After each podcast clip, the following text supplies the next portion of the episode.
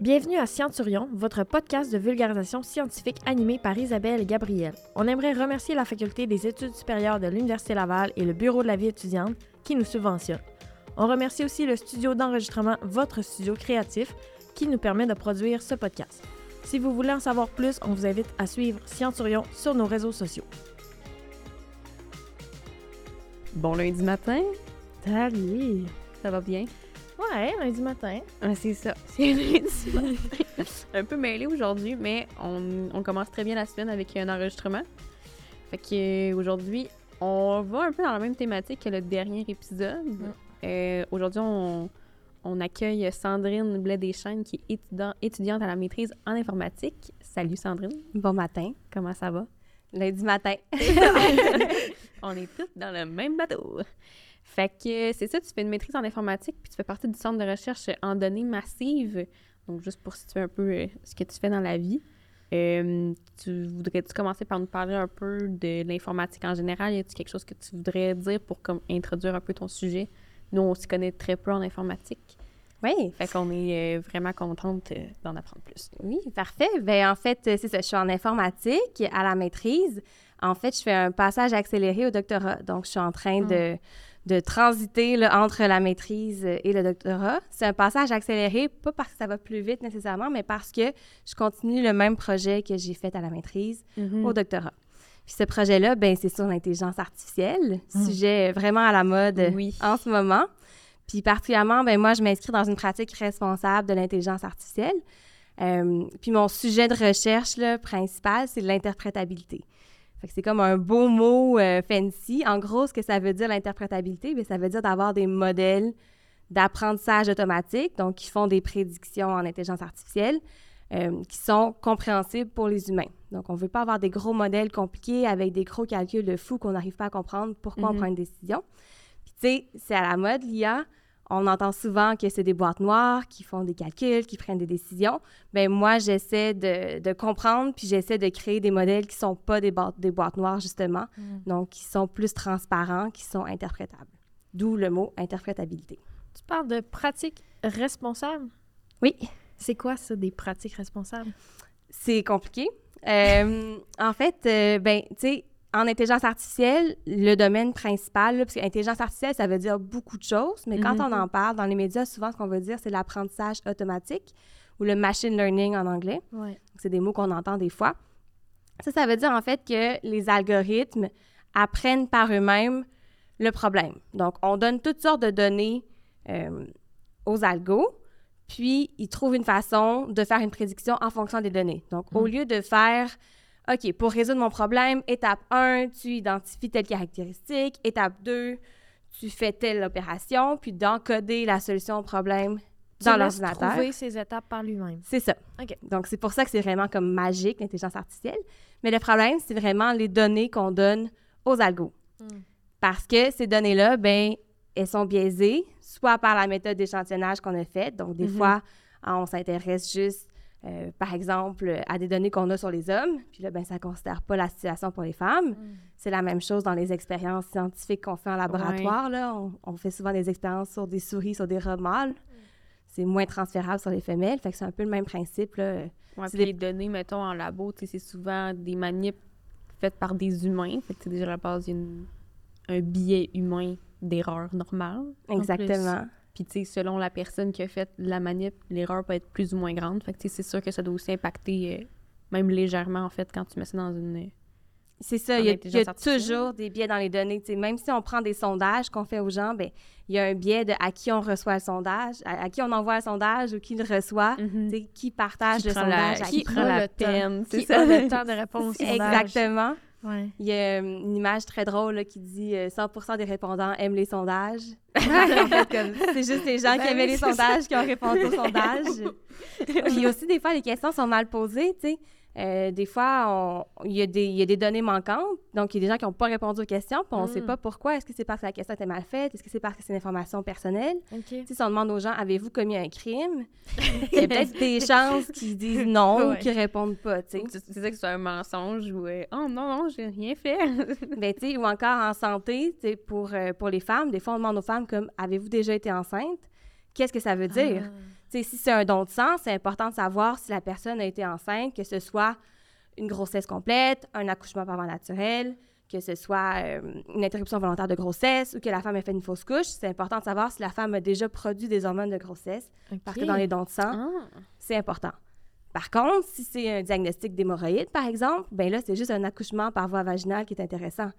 Fait que, tu sais, la question « Avez-vous déjà été enceinte? » est très, très polémique, tu sais, puis c'est pas toutes les femmes qui peuvent répondre à cette question-là, honnêtement, en sécurité. Ouais. C'est vrai. Fait que, tu sais, c'est- des fois, les questions sont mal posées, là. Fait que c'est ça, la pratique responsable, c'est d'être conscient de tous ces biais-là, puis d'essayer de les limiter un peu. Exactement. Parce que comme il y a des biais dans nos données, ben l'algorithme va apprendre ces biais-là. Puis là, après ça, ben on, on fait un beau produit, on envoie ça sur le marché, une belle application, tout le monde utilise ça, puis après ça, on se rend compte qu'il y a des problèmes.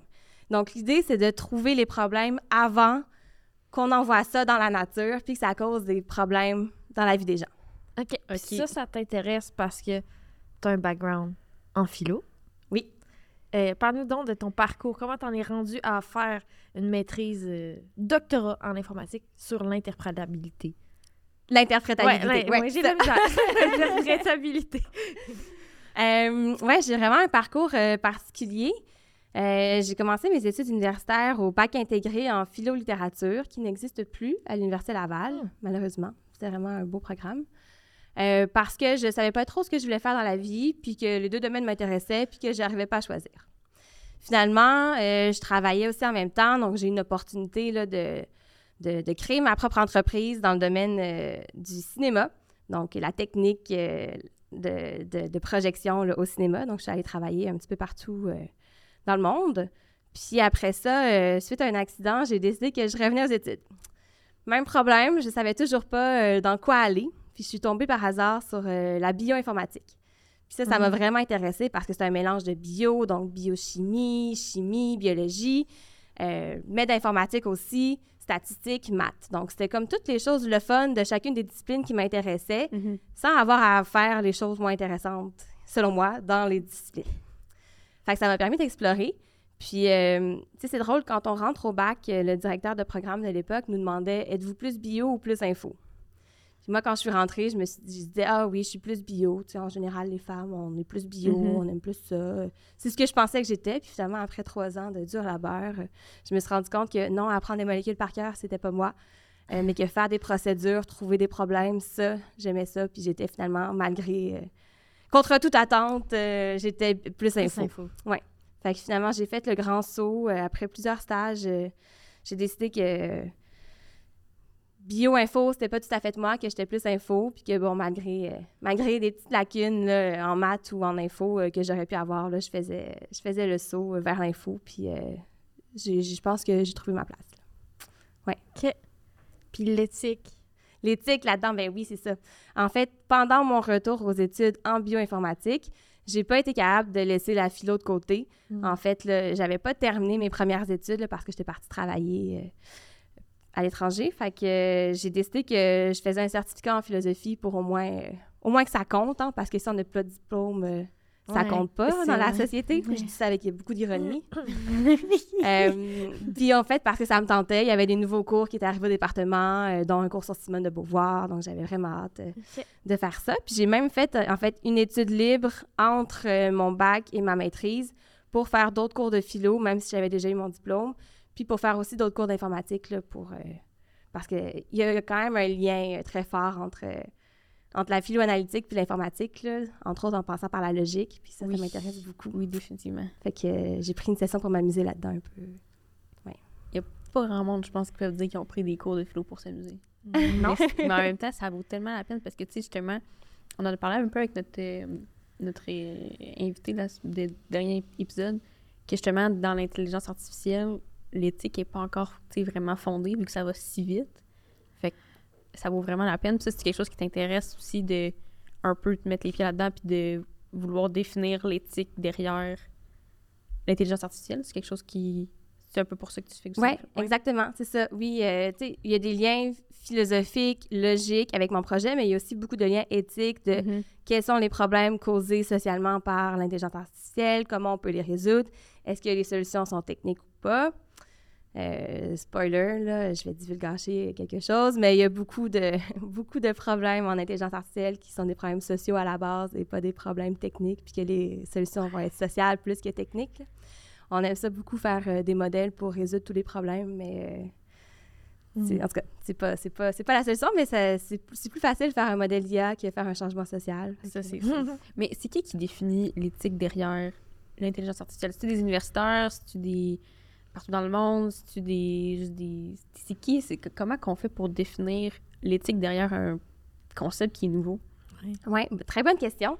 Euh, mais tu sais, l'éthique, c'est comme un ensemble de règles ou de pratiques Ouais. qui se veulent plus morales. Euh, je pense que comme socialement, tout le monde peut s'intéresser à ça. Clairement, c'est pas les compagnies qui vont décider c'est quoi. Euh, les compagnies aiment beaucoup dire qu'elles sont éthiques, mais euh, ben, c'est souvent euh, plus du marketing qu'autre chose. Ouais. Euh, je pense que oui, les universitaires sont bien positionnés parce qu'ils ont la liberté et le temps euh, qu'on a là, dans le domaine académique pour, pour pouvoir réfléchir à ça. Parce que, tu sais, c'est sûr que dans une compagnie, il faut que la compagnie soit très, très rentable pour pouvoir payer des gens à temps plein pour réfléchir à qu'est-ce qui est éthique, qu'est-ce qui ne l'est pas. Euh, nos modèles économiques ne permettent pas ça en ce moment. Lueur d'espoir. puis, euh, mais c'est aussi tout le monde, tu sais. Puis, il y a- euh, beaucoup de, de travail par rapport à ça qui est fait par les journalistes. Euh, Parce que justement, là, tous les, tous les problèmes éthiques ont été révélés euh, dans des grands scandales médiatiques. Tu sais, si on n'avait pas les journalistes qui, qui font justement des, des Ce scandales, on n'entendra pas parler. Ça serait toujours secret. Exactement. Puis si ça faisait pas un scandale, c'était pas aussi choquant, mais on, ne mettrait pas d'énergie pour résoudre ces problèmes-là. Puis, donc, je pense que les journalistes ont un rôle important à faire, à jouer là-dedans. Euh, mais au final, tu sais, c'est- tout le monde, là. C'est monsieur, madame, tout le monde qui, qui, vit une situation, qui se rend compte que c'est pas juste, qu'il y a un problème, puis qui, qui se bat pour la signaler. Euh, c'est sûr qu'on travaille pour changer les choses, puis faire en sorte que, comme, la mentalité change dans, les entreprises, puis qu'on on valide les modèles mieux avant de les envoyer euh, dans la nature. Mais c'est le travail de tout le monde parce que justement, c'est un domaine aussi, aussi, aussi récent. Puis c'est un domaine qui est aussi compliqué. Euh, puis moi, je me bats beaucoup pour que l'éthique fasse partie de l'informatique, que ce ne soit pas Mhm. juste deux champs différents. Euh, c'est sûr que je suis privilégiée d'avoir étudié dans les, deux- dans les deux domaines, fait que je peux euh, faire le pont entre les deux domaines, mais souvent, d'un côté, les personnes en informatique vont nous dire Ah, euh, c'est des questions éthiques, c'est le travail des éthiciens et éthiciennes, c'est pas à moi de régler ces questions-là. Ouais. Puis, ben, du côté philo-éthique, les gens vont dire comme oui, mais tu sais, j'ai pas les connaissances techniques pour vraiment valider si ce qu'on nous dit est vrai. Parce qu'au final, tu sais, C'est vrai. c'est ça, parce que pour dire qu'un produit est éthique ou est équitable, C'est ça. on se fie aux connaissances techniques des gens. Donc, je pense qu'il faut vraiment avoir des connaissances dans les deux domaines pour pouvoir juger de ça. Euh, puis, ben, c'est assez rare. Puis, tu sais, même les domaines sont très... euh, comment dire? On dit tout le temps là, que l'avenir est interdisciplinaire, multidisciplinaire, euh, pluridisciplinaire, là, tout ça. Mais aujourd'hui, c'est pas encore ça exactement. Tu sais, quand je suis plus du côté info, mais on me dit comme ah est-ce que c'est vraiment de l'info ce que toi tu fais non non non quand je suis plus du côté philo on me dit ouais mais toi c'est plus technique ce que tu fais fait que tu sais c'est un petit peu t'es euh, vraiment trop à cheval entre les deux, puis tu te sens pas nécessairement. Ben, les gens te reconnaissent pas dans leur domaine, dans les deux, genre. ouais c'est ça puis moi je pense qu'il faut les deux pour pouvoir bien réfléchir à ces Ouais. questions là n'empêche que tout le monde peut et doit réfléchir à ces questions-là parce que c'est des choix de société qu'on va avoir à faire. Mais pour vraiment comme analyser, faire un travail scientifique, il faut connaître les deux domaines. Euh, mais c'est sûr que c'est ça. Quand tu es un peu à cheval entre les deux, tu n'es pas complètement engagé dans un ou un autre domaine. Fait que c'est vrai que le regard des autres ou le, le sentiment d'appartenance peut être plus, euh, plus dur à Mhm. trouver, ouais. Avez-vous des. Oh, excuse. Excuse-moi. mais on veut parler. Mais c'est ça, en plus, c'est un domaine c'est qui, est- qui est nouveau. Fait que c'est sûr qu'il faut comme s'adapter un peu. C'est tout ce que je veux juste. Ouais, c'est là-dessus. ça. c'est- Mais non, mais je me demandais, euh, parce que, tu sais, nous, on a fait un bac en bio. Je sais qu'il y a un cours de- d'éthique qu'on a au bac. Mhm. Et on a, on a, j'ai eu un cours à la maîtrise aussi. Éthique en santé dans le domaine pharmaceutique. Est-ce qu'en informatique ou en bioinformatique, il y a des cours aussi d'éthique? Euh, il y en a, c'est optionnel. En fait, euh, moi, je peux parler pour le bac en bioinformatique parce que je connais mieux le, le- le programme. Il y a un cours d'éthique obligatoire Euh, et là, on a le choix parmi plusieurs cours. Euh, à mon époque, c'était euh, soit un cours de bioéthique, soit un autre cours dont j'oublie le nom, ou soit un cours sur l'éthique, mais qui s'adressait partiellement aux professions qui font partie d'un ordre, genre Ah oui, l'ordre des ingénieurs. Oui, oui, oui. C'est le cours Mm. que moi j'ai suivi, ce qui faisait absolument aucun sens par rapport à ma formation, là, parce que comme étudier le code des ingénieurs euh, ne servait absolument à rien. Mhm. Euh, et après ça, comme pour le fun, j'ai fait le cours de, d'enjeux philosophiques et éthiques de l'intelligence artificielle, qui fait maintenant partie des options, là, parce que je trouvais que c'était beaucoup plus approprié puis que ça avait beaucoup plus de lien avec ce qu'on faisait dans nos recherches, dans nos stages. Euh, donc maintenant, il fait partie des options, dans une petite ligne en bas du diagramme euh, des options. Puis là, je- j'essaie de, de- de- Des fois, euh, je parle à des directeurs de programme euh, plus du côté informatique pour qu'ils le mettent dans les options. Donc, il est dans les options, mais il compte pas comme une règle particulière. Fait que, il compte comme un cours optionnel hors domaine. Ah, Alors que moi, je voudrais qu'il fasse partie d'une règle euh, pour qu'il soit plus en évidence. Euh, parce qu'ils ont des règles comme, par exemple, le développement durable, le principe de logique ou Ouais. comme des cours un peu euh, à tendance, Ouais. euh, éthico-socialo, durable, tu sais. Euh, donc, j'aimerais ça qu'ils fassent, partie de cette règle-là parce que ça leur permettrait de, Ben oui. de, de le mettre en évidence. Puis c'est quand même très pertinent. C'est un cours qui est assez récent, qui est bien monté. Fait que... Aimerais-tu donner ce cours-là un jour? Ben, Oui. T'as l'air je, je connais bien le, le sujet. le- l'enseignant du cours. je pense que je veux pas lui voler son travail. Il fait un très bon travail. Euh, mais tu sais, déjà, en ce moment, j'anime une séance dans un cours euh, euh, plus de bioinformatique, de programmation là, sur le- les données omiques et avec Python. Puis j'anime une séance sur l'éthique, l'interprétabilité, tout ça. Fait que c'est déjà quelque chose que, que je fais dans, dans ma pratique d'enseignante, on va dire. là. J'enseigne pas beaucoup, mais un petit peu. C'est ça. Euh, je pense que ce que j'aimerais euh, éventuellement, c'est euh, qu'on crée un cours vraiment pour les personnes en informatique ou en génie logiciel, là, domaine relié. C'est déjà des choses que je parle beaucoup dans mes présentations, mais vraiment comme pour montrer techniquement, ça veut dire quoi penser à l'éthique, ça veut dire quoi, valider qu'un modèle ne, perpétue pas des biais sociaux qui sont dans nos données. De, de, de, lier le côté technique parce que d'un côté, on voit les choses théoriques, genre, il faut faire attention, notre modèle doit fonctionner aussi bien sur les hommes que les femmes, par exemple. Mais comment on vérifie ça dans nos modèles? Quelle sorte d'expérience? C'est quoi le code qu'on utilise pour faire ça? Euh, donc, moi, j'aimerais ça, euh, qu'on ait un cours peut-être un petit peu plus technique, justement, pour montrer comment ça, ça fait effectivement Mhm. partie de l'informatique. Euh, mais je pense que ça va s'en venir un jour. là. Mais comment tu fais pour justement, comme quand tu crées ton code, faire en sorte que les sais, soient diminués? Ouais. Comment, comment, comment? Très bonne question. Comment, comment, comment? La question, c'est juste comment? Mais tu sais, il y a plusieurs façons de- de- d'intégrer des biais dans un modèle ou de les éliminer. Euh, J'ai parlé beaucoup des données, mais des fois, il y a des biais. Tu sais, on a beaucoup de données, nos- les modèles sont gros, il faut faire beaucoup de calculs, puis il faut faire des raccourcis, là, des heuristiques qu'on appelle pour calculer plus vite. Parce que sinon, ça ne tient pas sur un téléphone euh, cellulaire pour euh, Mm. calculer quelque chose, par exemple. Puis des fois, ces heuristiques-là, ben, on se rend compte qu'il y a des biais. Fait que je pense que comme à la base, déjà d'avoir des équipes plus diversifiées qui programment des solutions, ça permettrait de penser à des biais euh, en évidence. J'ai une solution, euh, j'ai un exemple d'une solution, c'est pas du code nécessairement, mais tu sais, les écouteurs, on voit souvent des gros écouteurs euh, que- qui couvrent toutes les oreilles. Là, Ouais, auriculaire, je pense que ça s'appelle. Comme qui couvre toute l'oreille. Ouais, c'est Ouais. ça. Ouais. Mais, tu sais, ça, on, on le voit tout de suite si c'est une équipe euh, diversifiée qui l'a conçu ou non, parce qu'on voit, ça, ça pogne dans les cheveux. Euh, quand Ah, tu ben le mets oui. sur, euh, sur le cou, ben ça, ça, gri- ça, ça grippe. Euh, les cheveux plats, les cheveux crépus. Donc, tu sais, on voit, on voit tout de suite que, comme clairement, les gens qui ont reçu le prototype, ils l'ont essayé sur eux, ils ont dit c'est chill, puis ils ont envoyé ça sur place, puis ils ont pas... Il n'y a pas de gens dans l'équipe qui ont dit « Ouais, je pense qu'il y a un petit problème ici, là, c'est pas, pas génial. ». Fait que déjà, à la base, dans les équipes, on pourrait éliminer toutes sortes de biais. Après ça, il y a des... il y a- il faut que les gens soient quand même sensibles aux biais euh, parce qu'on peut justement, dans nos heuristiques, dans nos raccourcis qu'on code, introduire des biais. Par exemple, l'algorithme de Tinder, la version d'avant, apparemment, ça a été corrigé, ça, maintenant, mais bon. Euh, tu sais, il y avait beaucoup de doubles standards qui étaient encodés là-dedans. Par exemple, l'algorithme mettait en contact plus souvent des hommes qui avaient un statut socio-économique élevé, qui faisaient plus d'argent, qui avaient une plus haute éducation avec des Ah. femmes qui avaient un statut socio-économique plus bas, moins d'éducation, et l'inverse.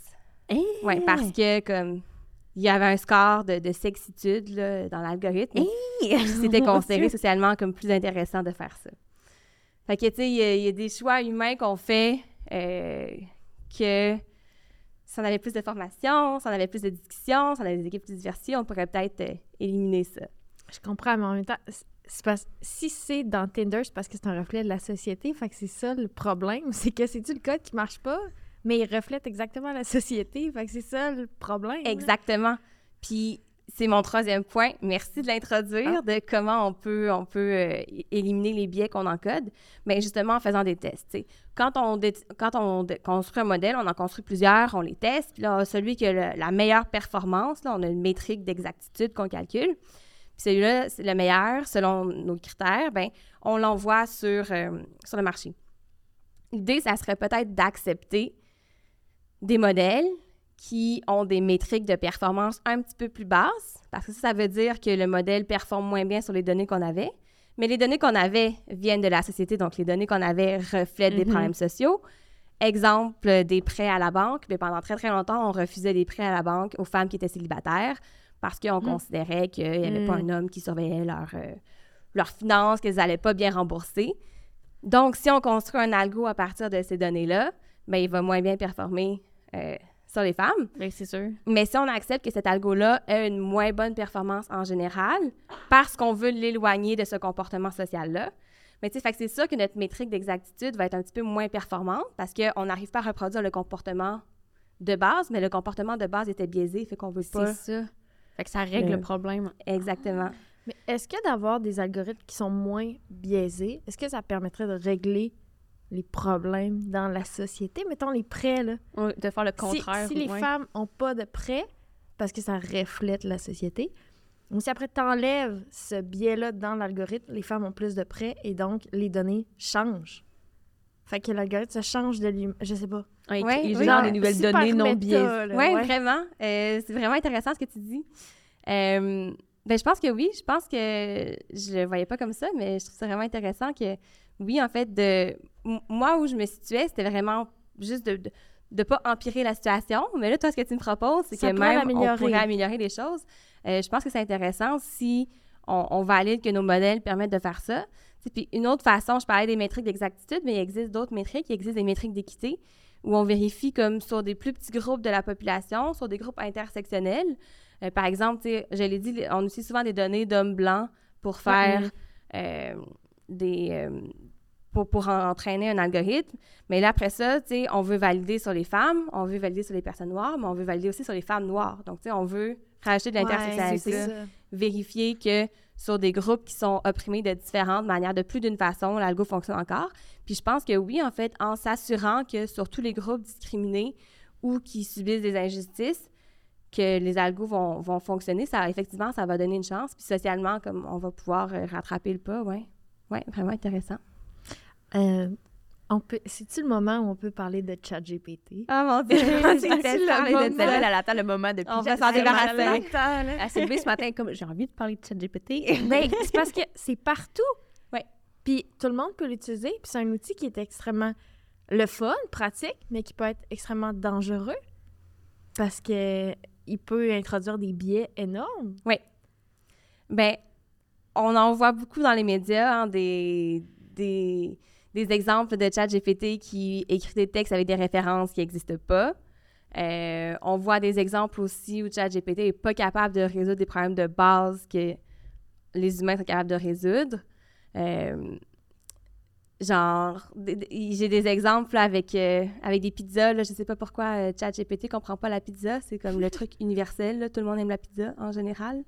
Par exemple, il y a un problème où on essaie de, de séparer une pizza en quatre ou en trois, puis là, les- mais parce que les gens arrivent séquentiellement, il n'est pas capable de gérer la séquence. Ou un autre exemple où euh, on lui dit euh, OK, la, la- la lumière est éteinte. J'ouvre, j'appuie sur l'interrupteur, je mange une pizza, j'appuie sur l'interrupteur. Est-ce que la lumière est éteinte ou pas? Là, il est pas capable de, de Tu as mis une pizza dans l'équation, puis lui, il Ouais, c'est il ça. c'est ça, il Bon, pas compris. peut-être qu'on aurait pu lui mettre une poutine aussi, puis ça aurait fait le La même lumière effet. et pizza. Non! Mais tu sais, donc il y a encore des Ah, problèmes. Hey, J'ai envie d'essayer ça en direct, honnêtement. Puis tu sais, c'est- La pizza. Non, je vais pas mais quand c'est ce genre de problème-là, on est capable de, de le déterminer, c'est ridicule, on le voit, tu sais. Quand c'est des problèmes que nous, on est capable de, de résoudre, on est capable de voir que ChatGPT a un problème. Comprends. Je pense que le danger, c'est quand on l'utilise pour des problèmes dont on n'a pas la solution ou dont on n'est pas capable de est- valider ouais. si la solution proposée est bonne ou pas, ou qu'on n'a pas le temps de valider si la solution est bonne parce qu'on est un médecin, une médecin débordé à l'urgence, que normalement on aurait les compétences de valider, mais que là, on n'a pas le temps, tu sais. Fait que la pente est glissante de quand est-ce qu'on est capable, quand est-ce qu'on est dans un bon état, qu'on est capable de vérifier si, les, solutions proposées par ChatGPT sont bonnes ou pas. Fait que, euh, ouais, c'est un, gros nœud, euh, c'est un gros nœud de ChatGPT. Puis là, il y a tous les enjeux par rapport à l'éducation, tu sais, est-ce qu'il faut revenir... euh, est-ce qu'il faut revenir à des examens papier, toutes les évaluations papier, comme à une certaine époque où beaucoup de personnes là, vont se sentir peut-être plus anxieuses ou vont avoir plus de difficultés euh, dans une optique de, de neurodiversité. Finalement, c'est pas tout le monde qui est confortable dans un local pendant trois Ouais, heures avec ça. du bruit Ouais. à réfléchir puis à répondre à la question. Euh, donc, tout ce qui est accommodement, tout ça, euh, Hmm. est-ce qu'on va perdre des acquis Ouais. qui étaient plus éthiques maintenant parce qu'il faut contrer des problèmes, le problème de l'éducation par ChatGPT? Je sais pas. Puis là, il y a toute la question aussi de comme, est-ce qu'on prend une pause ou non? Oui, c'est ça. Ouais. À ce qui paraît, il faudrait comme tout le monde prenne une pause de développement d'intelligence artificielle pendant un mois, Bon, on avait parlé de six mois, six mois. un an. Mais ça sert à quoi? C'est pourquoi? Pour faire quoi? Ben, techniquement, la proposition, ça serait pour qu'on ait le temps de réfléchir aux enjeux que ça cause puis qu'on ait le temps de légiférer comme il faut.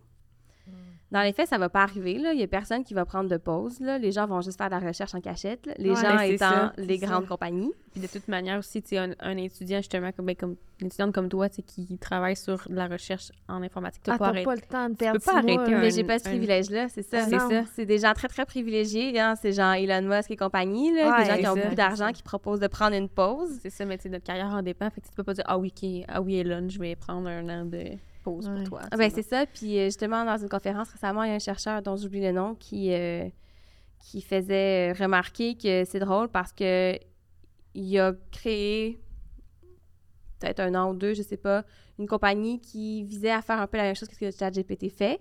Mais ChatGPT est sorti en premier. Puis lui, il est comme un petit peu en retard là-dedans. Fait que euh, le chercheur émettait l'hypothèse que peut-être cette pause-là lui permettrait de rattraper son retard, justement, tu sais. Fait comme... Il y a beaucoup de, de ethics washing, là, de blanchiment éthique, où, bon, euh, des grands chercheurs vont dire « Ah, euh, pour, pour des raisons éthiques, on devrait faire ça, mais peut-être que leurs motivations ne sont pas réellement. Euh, Je ne sais pas. Je pose la question. Même si je voulais prendre une pause, en fait, je vais prendre une pause de recherche pendant un an parce que je vais partir étudier la logique à l'étranger, mais Mhm. c'est indépendamment de ça. Euh, mais je- même si on pouvait prendre une pause, il n'y en a aucune façon de, de s'assurer que la pause soit prise pour vrai. Tu sais, les gens vont pas arrêter. Là. Fait que je pense qu'il faut arrêter de parler d'une pause, puis il faut parler de vraies solutions. Là. Il faut qu'il y ait quelqu'un qui. pré- Il faut qu'il y ait des gens qui s'occupent du problème puis qui travaillent en même temps que l'évolution. Ouais, c'est une pause d'intelligence artificielle, mais pour cette pause-là, tu la mets en travail, mais en éthique. Mhm. C'est pas une vraie pause, c'est juste tu déplaces ton champ de. Ouais. ouais, recherche. OK. Une journée typique en recherche, pour toi, ça ressemble à quoi? T'es-tu derrière ton ordi à faire du gros code toute la journée? Oui et non. Dans le Euh, noir, dans dans ta le chambre. noir, dans ta chambre. Non. Euh, je suis dans la lumière. Euh, oui, je suis derrière mon ordi une bonne partie de la journée. À faire du gros code, pas nécessairement. Euh, ça dépend. Mais comme je disais tantôt, le, le domaine de l'IA responsable, c'est vraiment en explosion. Euh, fait que c'est... Il y a tellement de choses qui sont publiées, euh, autant des billets de blog que des articles scientifiques. Euh, en informatique, en fait, euh, la- le processus de publication est un peu différent. C'est-à-dire que oui, on a des, des publications dans les journaux, revues par les pairs, tout ça, mais on Mhm. peut aussi, mettre les articles sur Archive, qui est une genre d'archive numérique, où on peut mettre des articles qui n'ont pas été acceptés encore, mais les Ah. publier quand même. Parce que justement, ça va trop vite. Le processus de publication, de, de révision par les pairs ne suit pas le rythme de la recherche. Euh, fait que ça, c'est un problème aussi. Puis je pense que c'est un peu pour ça que plusieurs chercheurs ont décidé euh, de, de parler de la fameuse pause, justement, parce que ça va très vite, la recherche, Rattraper. l'évolution. On a beaucoup de misère à suivre le rythme. Juste rester au courant de ce qui se fait dans son domaine particulier, spécifique, c'est très dur. Euh, puis moi, c'est un de mes enjeux. là. Je passe beaucoup de temps à lire des articles, qui soient autant scientifiques que grand public, parce que justement, il y a quand même un, un objectif de vulgarisation dans ce que je fais. Puis je veux savoir ce que, ce que monsieur, madame, tout le monde entend dans les médias pour Mhm. pouvoir euh, contribuer à, à l'éducation numérique euh, de la population. Mais euh, donc oui, beaucoup, je me réveille, je vais lire des nouveaux, euh, des nouveaux articles, des nouvelles infolettres, des choses qui sont passées, qui sont sorties récemment. À un certain moment, je vais paniquer parce que là, j'ai passé trop de temps à lire des choses, Ouais, j'ai pas ça, avancé les deadlines de la journée. Et là, mettre euh, tout ce que j'ai pas eu le temps de lire dans la liste à lire euh, pour la prochaine journée. Euh, puis, donc, c'est ça. Fait qu'il y a beaucoup de, beaucoup de lectures, beaucoup de, de, de rédaction de mes réflexions aussi, parce que, tu sais, quand j'ai commencé, c'est un domaine très vaste. Je voulais vraiment me situer. Il y a beaucoup de problèmes de définition dans le domaine, comme ça va très vite. Euh, des gens utilisent des termes qui sont similaires, euh, mais qui ne veulent pas dire la même Mm. chose nécessairement pour différents trucs. Fait qu'il y avait beaucoup de, quand j'ai commencé, là, euh, beaucoup de démêlage à faire dans la terminologie, dans les définitions. Fait que j'ai écrit beaucoup de, de, de, de condensés de, de recherche là, sans nécessairement faire des, des, des méta-analyses ou publier des, des articles de, de, de revues littéraires comme ça. Euh, pour moi, je l'ai fait parce que justement, euh, je voulais démêler beaucoup des termes. Puis, euh, en fait, c'est vraiment pratique là, parce qu'on se rend compte des fois, après six mois de travail, qu'on se rappelle plus c'est quoi tel Ouais. truc déjà. Donc, ça, ça vaut la peine d'écrire ces réflexions. Puis aussi, de mon opinion, des fois, c'est au stade d'opinion, des fois, c'est des réflexions plus argumentées de pourquoi est-ce que je pense que c'est une bonne solution ou non, quel inconfort j'ai avec telle solution qui est proposée, malgré que les gens le vendent comme quelque chose euh, Ouais. d'éthique, qu'est-ce qui me chicote là-dedans. Euh, donc, euh, parce que c'est sûr, euh, réfléchir, là, ça se fait pas juste dans la tête, c'est un peu, euh, Mm. c'est comme des maths, c'est papier-crayon, là, faut, Ben oui, Faut faut, que ça l'écrire, reste puis- aussi, là. Faut, Il faut pas que tu l'oublies. C'est ça. faut pas que tu l'oublies, puis le temps que tu prends à l'écrire, que ce soit sur un clavier ou avec un, un vrai crayon, c'est important aussi parce que, tu sais, comme des réflexions, des réflexions trop rapides, ben pas vraiment une réflexion, en fait. Le principe de la réflexion, Mhm. c'est de s'arrêter puis d'y penser un peu. C'est- pas juste des pensées spontanées, c'est pas la même chose. Fait que, euh, puis... Mais ça, c'est un peu euh, contre-intuitif dans un domaine qui va tellement vite, là, puis que finalement, les articles Ouais. s'écrivent tout seuls euh, avec ChatGPT. Même sans ChatGPT, ils s'écrivent très, très vite. Là, euh, ça fait peur. Pourquoi le domaine de l'intelligence artificielle explose depuis quelques années? Y a-t-il une découverte spéciale d'un algorithme ou pourquoi c'est partout maintenant? là? Ben, l'intelligence artificielle, ça existe depuis euh, comme les années 50. Là, c'est, vraiment, euh, vraiment vieux. Euh, dans les années 80, les réseaux de neurones artificiels ont repris de l'ampleur. Mais encore une fois, la puissance de calcul des ordinateurs n'était pas là encore. Puis c'est plus récemment là, que là, techniquement, on a réussi à rentrer beaucoup de puissance de calcul dans les plus petits ordinateurs. Mhm. C'est vraiment ça qui a permis de faire rouler les réseaux de neurones artificiels, qui sont vraiment des gros modèles complexes, plein de gros calculs mélangés. Ça, on a besoin vraiment de beaucoup de pouvoir là, de, computationnel, beaucoup d'énergie pour, euh, pour calculer ça. Fait que c'est le fait que physiquement, techniquement, c'est devenu accessible. Euh, mais là, ces modèles-là qui, qui sont capables de résoudre des problèmes complexes, qui sont capables de créer des choses aussi, ça c'est nouveau, là, Mhm. donc générer des images, du texte, tout ça. Euh, c'est pour ça que c'est devenu à la mode. Puis, tu sais, ça avait l'air tellement magique. Puis, c'est tellement bien là, de dire j'ai un problème, résous mon problème. C'est tellement.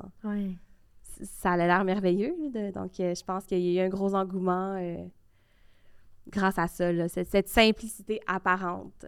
Mais est-ce que ça nous rend pas plus lâches ou plus efficaces? Hum, ben, Les euh, deux. ouais, les deux, ouais, c'est ça. J'ai vraiment... Je sais pas. Je, je veux pas dire que j'ai de la misère avec l'IA, là, vraiment pas, mais... Moi, j'ai de la misère avec l'IA. Mais, mais c'est ça, j'ai... tu sais, ah oui, tu lui donnes un problème, allez, f- résous mon problème, mais comme, en même temps, c'est ta job, en même temps, peut-être que t'as besoin de l'IA pour avoir autre... Tu sais, ah, Ouais, mais il faut que tu l'interprètes. C'est pas parce qu'il se Ah, quelque c'est chose. ça. Ben, c'est ça, il faut Fait, fait l'interpréter. que je pense que c'est une façon d'éducation, une façon de travailler différente. Ouais. faut juste que tu réfléchisses plus loin, genre plus d'éthique. Les humains, on sert à ça, l'éthique, puis le gros calcul complexe. Je pense que ça va être comme l'IA. Oui, mais en même temps, dans la vie, on est tellement pressé, puis on veut tellement produire plus C'est ça. qu'on n'a plus le temps de réfléchir. Tu sais, oui, on va être plus efficace, mais comme faut se poser la question pourquoi? Tu sais, là, c'est cool, on va pouvoir écrire nos courriels plus vite pour donc Pourquoi? écrire Ouais. plus de courriels en général, pour avoir plus de courriels à lire en général. Vous trouvez pas qu'on lit assez de courriels comme ça? Ouais, puis après, les courriels vont se lire automatiques, puis là, ils vont juste se répondre entre IA pour comme. Fait qu'on va juste plus lire nos Ouais, courriels. Fait qu'on Fait qu'on saura jamais qu'est-ce qui se que ça passe. sert à rien de communiquer parce que communiques ben, c'est ça que tu Entre IA. Alors, mon IA, contacte ton IA.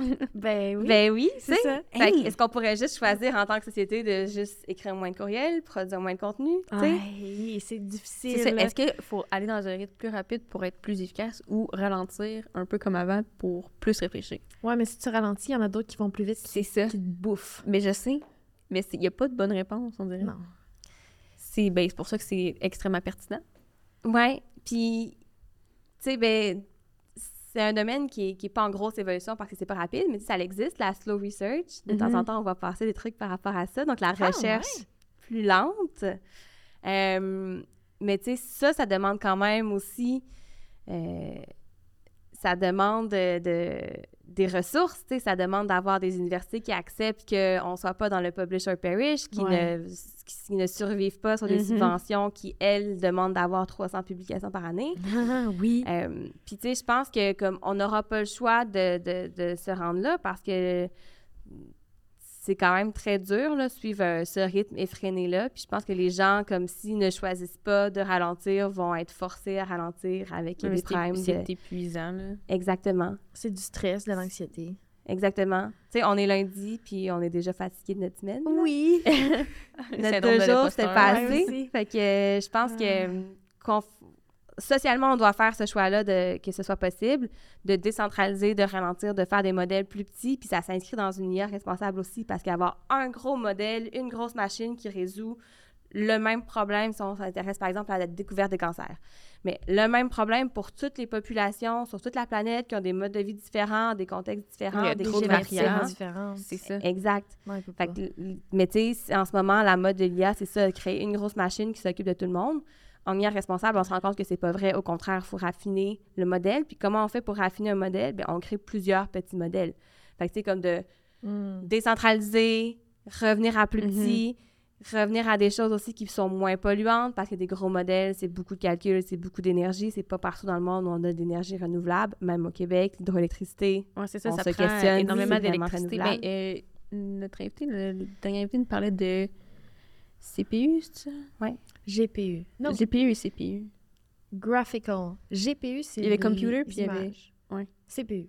Les deux sont des termes. C'est ça. euh, fait puis on- ce qu'on a compris, c'est que tu vois, ça, ça donne c'est énormément d'énergie. Puis Ouais. tu sais, c'est comme calculé en années. Fait que tu sais, sûrement que les grosses IA comme ça qui regroupent tout, ben ça doit manger énormément de temps, D'énergie. d'énergie, d'argent. Ouais. La statistique, c'était, puis là, c'était avant ChatGPT, que les gros modèles euh, génératifs comme ça, en fait, je suis même pas certaine si c'est des modèles génératifs. Donc, soit des modèles qui faisaient que des prédictions, soit des modèles qui créaient du texte, par exemple. Juste l'entraîner pour le construire, c'est aussi polluant que tout le cycle de vie d'une voiture. Donc, genre, incluant sa production, son utilisation et sa récupération. Hein? Fait que, tu sais, c'est vraiment, euh, c'est vraiment polluant. Puis ça, c'est une vieille statistique, là. Fait que je sais plus aujourd'hui. Fait qu'utiliser ChatGPT, c'est pas bon pour l'environnement. Mais il y a un coût, il y a, il y a un coût Ouais. énergétique associé à moi qui tape des affaires pour m'amuser Ouais. sur ChatGPT. Ouais. Ou qui demandent euh, une, une question avec des pizzas. Une question avec des pi- qu'on voulait faire pendant l'épisode. Ça, ça a un coût énergétique. Aïe, aïe, aïe. Ouais. Après, le coût d'utilisation est peut-être moindre. Là, je suis pas une experte en énergie, mais euh, euh, que, que sa conception, mais en même temps, tu sais, une très grande utilisation, ben, ça va justifier la conception de ça aussi. Tu sais, si on dit ah c'est polluant, oui, mais regardez, euh, la moitié de la planète l'utilise régulièrement. Tu sais, on- Ouais. on, justifie sa création aussi. Et je veux pas gâcher le fun de personne. Mais en même temps, puis tu sais, en ce moment, tout le monde a du fun là, à l'essayer, puis à poser des trucs, puis ça fait partie de l'exploration, puis c'est normal, tu sais, il faut tester quelque chose pour pouvoir juger de est-ce qu'on l'accepte, est-ce qu'on le refuse, est-ce que est-ce que c'est le fun deux semaines, puis après ça, finalement, ça perd son intérêt, ou est-ce Ouais. que c'est durable, tu sais? On peut pas juste dire de, de, de boycotter. Euh, mais en même temps, il faut être conscient, mais c'est la même chose avec... euh, avec euh, les podcasts en ligne, les vidéos YouTube, Oh le- la musique décentralisée, tu sais, qu'on Ouais. télécharge plus sur nos appareils, ben ça reste que c'est plus polluant que d'acheter un CD en plastique puis le faire jouer localement sur sa machine. Mais comme tu as dit, mot-clé, il faut être conscient Ouais. de notre utilisation parce que c'est ça, en fait, on pense pas que justement de télécharger, de, de faire un petit cœur sur Spotify, sur une tune, ça a tant un impact, mais quand on est conscient, ça nous permet de faire des choix plus responsables aussi. Ouais, puis tu sais, l'idée, c'est pas de dire comme Ah, vous pouvez plus rien faire maintenant qu'on a décidé que c'était pas éthique. L'idée, c'est de dire comme Ben, choisissez où vous vous situez. Comme soyez conscient de, de- Mhm. des impacts que ça a, puis faites un choix conscient, justement, pas de, de faire l'autruche.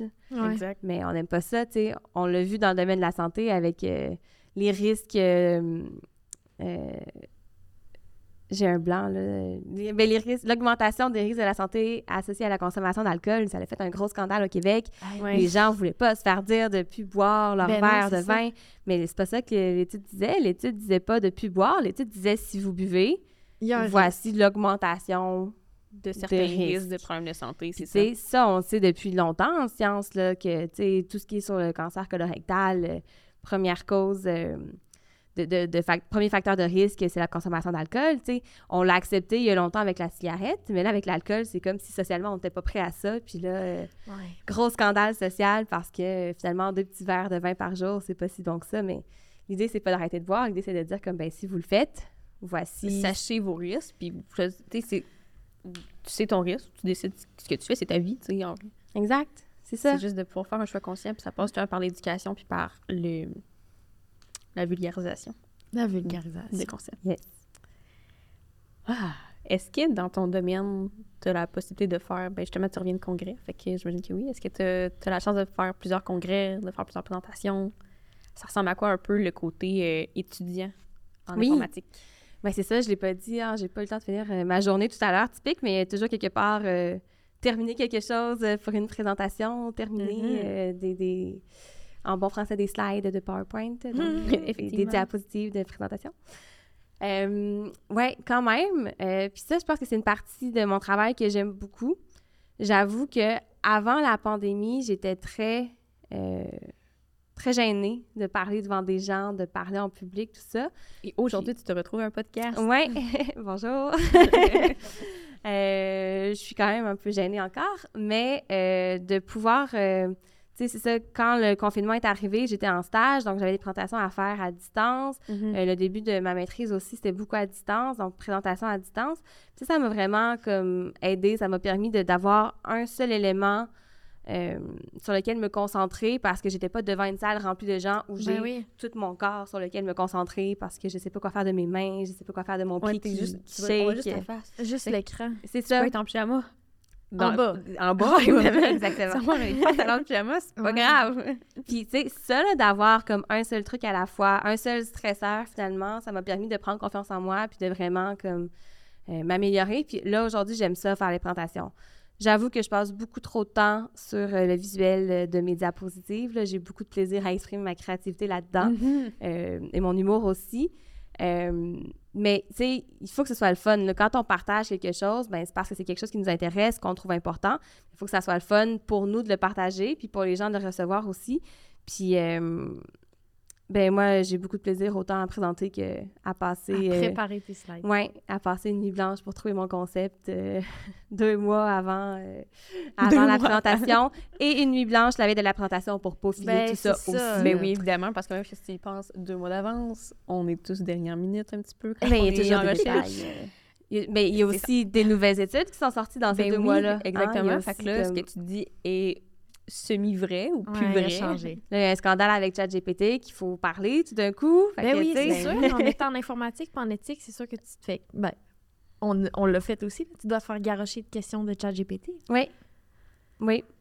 J'ai une slide dans ma présentation qui dit que ma présentation a été faite sans euh, ChatGPT. euh, Oh, ça va être rendu le nouveau truc. euh, ouais.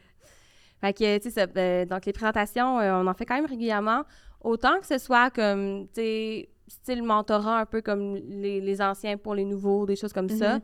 Euh, ou que ce soit dans, dans des événements là, plus, euh, plus corpo, on va dire, donc avec euh, d'autres universités, avec Mhm. l'industrie, tout ça. Euh, moi, je trouve ça quand même intéressant. J'aime beaucoup aller à des conférences aussi. là. Dans une journée typique, euh, je vais essayer de regarder juste une conférence. Euh, j'ai- J'aime vraiment beaucoup ça. Je trouve que c'est un moyen très, très... qui me parle beaucoup, moi, pour recevoir l'information, pour Mhm. recevoir bon, des nouvelles références qu'il va falloir que j'aille lire après. Là. Ça, un Mais c'est problème, une façon différente de justement avoir accès à ces références-là parce que, tu sais, de lire sans arrêt, Les articles scientifiques, à un moment donné, moi, surtout, ça je, devient je tellement m'endors. lourd, là, là. Surtout le Ouais. lire l'après-midi, là, oublier Ouais. ça. Mais d'avoir quelqu'un qui me le vulgarise ou qui m- me l'explique, je suis comme, ah, OK, je comprends. Maintenant, je vais aller lire des concepts que j'ai compris déjà. Fait que Ouais. c'est beaucoup plus Exactement, simple, oui. Fait qu'effectivement, je trouve aussi que les présentations, c'est vraiment comme le premier moyen facile, facile, entre guillemets. Mais ouais.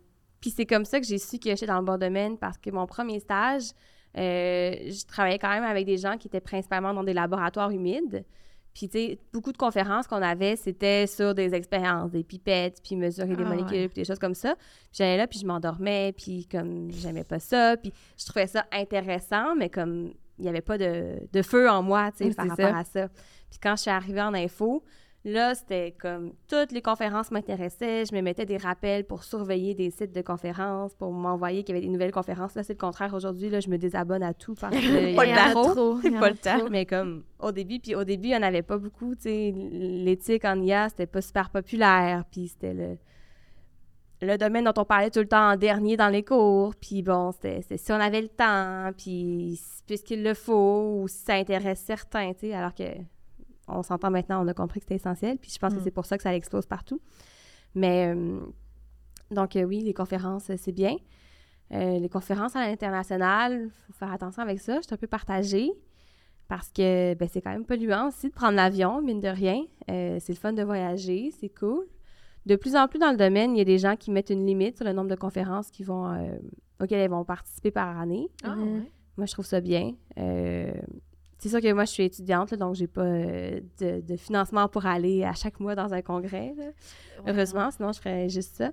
Euh, mais tu sais, je pense que je pense que prendre l'avion plus que deux fois par année, c'est mon opinion personnelle, là, mais je trouve quand même que c'est c'est beaucoup. Et je me pose la question si vraiment c'est nécessaire. C'est vrai qu'être sur place en personne, ailleurs, comme ça change les perspectives, on crée des liens différents avec les gens. C'est plus facile Ouais. d'échanger, oui. C'est vraiment important. Tu sais, c'est- c'est- je pense que l'intérêt, c'est pas tant les nouvelles connaissances qu'on va apprendre, les nouvelles connaissances techniques, mais vraiment comme les nouveaux contacts qu'on va faire Ouais. auprès des gens. Puis ça, ça doit se faire en personne. L'avantage de- du confinement puis de la pandémie, c'est qu'on a beaucoup de choses en ligne aussi. Ça, c'est intéressant. euh, aussi, mais donc je pense que je pense que garder un équilibre entre les deux, euh, on n'aura pas le choix de, de faire ça parce que voyager tout le temps euh, pour les conférences, c'est ça. Je trouve ça polluant, puis je pense que tu sais, on a des problèmes euh, environnementaux auxquels on, Oui. on doit s'attarder, euh, encore une fois, en tant que société. Fait que, puis personnellement, j'aime bien essayer de, de faire concorder euh, mes vacances avec euh, ces déplacements-là, comme ça. Ouais. je vais pas personnellement prendre l'avion une, Une première fois, fois, pour le travail et une, seconde fois pour mes vacances parce que je sais que le voyage, c'est polluant, mais je suis pas euh, encore prête à Arrêtez. couper ça complètement, ouais. Mais est-ce qu'en informatique, il y a plus de conférences ailleurs dans le monde ou il y en a beaucoup au Québec aussi ou pas vraiment? Ou c'est 50-50? Mais là, tu sais, il y a plus de pays ailleurs dans le monde, fait que statistiquement... Ouais, ben, ouais, mais en tout cas, tu comprends ce que je voulais faire dans le sens que- Y a-t-il beaucoup de choses qui se font à- au, Québec? Québec, Au Québec. ouais. Parce que nous, on- en- dans notre domaine, pas mal. On Ouais, a quand vraiment, même vraiment. du choix, là. Oui. Euh, oui, il y a plein de petites conférences qui se font au Québec. Euh, le problème, c'est que c'est des petites conférences. En informatique, le prestige vient des grandes conférences. Fait que comme publier dans une dans un journal, ben, une conférence qui a un plus petit facteur d'impact, ça reste quand même moins bien vu. L'idée, c'est pas juste de publier dans des conférences, mais c'est de publier dans des grandes conférences. Fait qu'il y a un Mhm. peu... euh, il y a un peu de ça que, que ouais, peut-être, pas qu'ils sont moins bien vus, mais en tout cas, ça paraît pas aussi bien ou sont, sont moins prestigieuses, tu sais. Puis Ouais. ça, ce prestige-là, euh, il est important en informatique, malheureusement. Puis, tu sais, des fois, c'est vrai que ça, ça vaut la peine. Des fois, ces grosses conférences-là, justement parce qu'elles sont si grosses que ça, elles vont permettre des nouveaux thèmes, des, des, des Mhm. choses plus innovantes, mais des fois, elles ne le sont pas nécessairement aussi. C'est plus les, les- les petites conférences locales qui vont mettre en, en valeur le chercheur d'une personne locale, puis là, ça va être différent. Fait que, En même temps, je me dis, tu sais, quand tu vas dans une grosse conférence, probablement que tu essaies d'en retirer le maximum pour que ça en vaille le plus la peine. Fait que, Mm. Mais c'est un cauchemar, ces grosses conférences-là. Euh, j'ai jamais été en personne. Je les ai, euh, j'en ai profité qu'en ligne, mais juste le programme, il y a tellement de choses, tout est en même temps. Ah, oui, c'est ils ont vrai. deux ou trois salles en simultané. Puis là, Ah. tu veux voir les trois, puis là, tu dois courir partout. euh. C'est ça. Puis là, tout est enregistré. Fait que là, tu pourrais passer aussi comme le mois suivant la conférence à juste regarder À tout ce qui t'intéresse. Ah, Fait que, comme, on revient tout tout le temps un peu peut-être à ce problème-là de, de, de, de contenu, de trop de contenu créé, de trop de solutions Ouais. d'IA créées qui ne règlent pas vraiment les problèmes, de, c'est une boucle, c'est un c'est un cercle ouais, de l'idée de peut-être faut ralentir. Je dis pas de prendre une pause complètement, mais Euh, T'es passé de quelqu'un très gêné à quelqu'un qui parle. euh, T'as même fait un reportage pour euh, Novo? Non, t'as été interviewé pour Nouveau, pour euh, la place des femmes en informatique. Euh, T'as-tu des outils ou des manières de gérer ton stress, Mhm. les présentations? Oui, excellente question. Euh, j'ai essayé des trucs, là, euh, genre cohérence cardiaque ou des choses comme ça. Je trouve qu'en théorie, c'est très bien. Des- Quoi? La cohérence cardiaque, C'est quoi ça? c'est comme, ça se fait euh, soit avec des, des, des podcasts ou des applications, là, où c'est en fait euh, euh, une façon de... de c'est une technique de respiration, donc tu inspires un certain nombre de secondes, tu expires Ouais. un autre nombre Ah, de ouais, secondes. Puis bon, euh, ça calme. Là. J'ai même fait l'expérience avec euh, euh, des électrodes là, pour voir les graphiques de comment, comment, ouais, avec l'université, on pouvait, on pouvait essayer le, le- le concept, de voir comment justement notre, euh, la courbe de notre rythme cardiaque se stabilisait, puis pour voir à quel point euh, le cœur était plus cohérent entre guillemets, donc euh, que les battements étaient moins euh, Irrégulier. exactement. OK.